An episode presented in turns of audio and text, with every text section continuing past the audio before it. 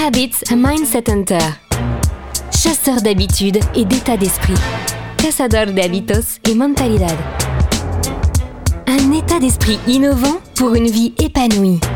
Une émission de et avec Melika Badreddine. Bienvenue, bonjour, je suis ravie de vous retrouver pour ce nouvel épisode. Aujourd'hui, on va parler d'habitude, mais on va parler aussi de changement d'habitude. Quand on parle d'habitude, ça n'a pas l'air très très sexy et pourtant, bien qu'elles soient souvent inconscientes, nos habitudes ont un impact considérable sur le déroulement de nos journées. Si, si, admettez-le. On estime qu'elles régissent 40 à 50% de notre quotidien. Ce sont des études scientifiques, on ne peut plus sérieuses qui le disent. De mon côté, je pense qu'on est bien plus qu'à 40 ou 50%.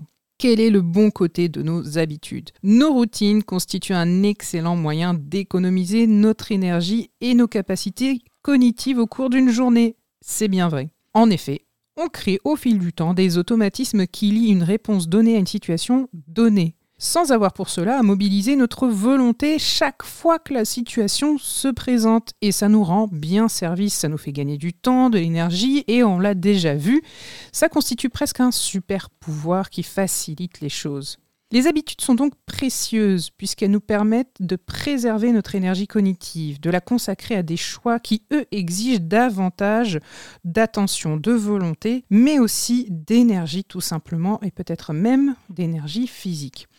Par exemple, le fait d'emprunter chaque matin le même chemin, le même moyen de transport pour se rendre sur son lieu de travail, permet effectivement de consacrer son énergie à des tâches plus stratégiques une fois arrivé à son bureau. Sauf qu'il y a un petit cercle vicieux qui peut exister puisque nos habitudes nous permettent de ne plus avoir à nous poser de questions, à ne plus avoir à nous prendre la tête clairement dessus, et elles peuvent aussi nous conduire à l'inertie. C'est là aussi que quelquefois on peut parler de procrastination, mais on y reviendra.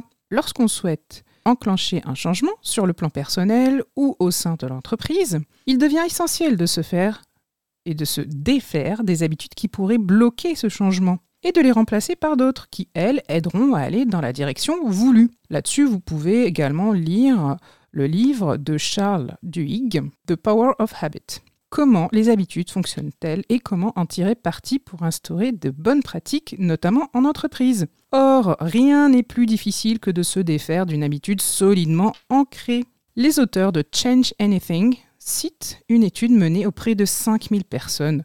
Moins de 10% étaient parvenus à abandonner durablement la mauvaise habitude qu'elles souhaitaient éliminer. On peut consulter Ma vie en mieux de Gretchen Rubin, changer ses habitudes pour être plus en phase avec ses valeurs et ses aspirations, et d'autres ouvrages. Sauf qu'il y a un paradoxe. Effectivement, paradoxalement, la plupart des tentatives pour changer nos habitudes échouent parce que nous y dédions trop d'énergie. C'est dingue.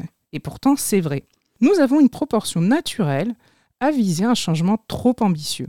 Demandant un effort important, passé l'enthousiasme initial, il nous est alors difficile de maintenir nos efforts sur la durée.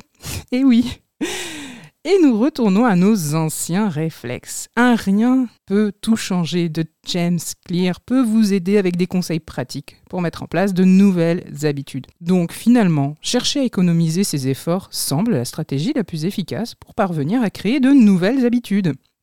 C'est ce qu'on vient de voir ensemble. À très très vite pour un nouvel épisode où on va parler encore des habitudes. À bientôt. Cette émission est maintenant terminée et comme dit Melika, Fuck Bullshit, Love. Retrouvez l'ensemble des podcasts de Melika sur toutes les bonnes plateformes de streaming. Info, actu, formation, coaching, ouvrages sur melikabadredine.com.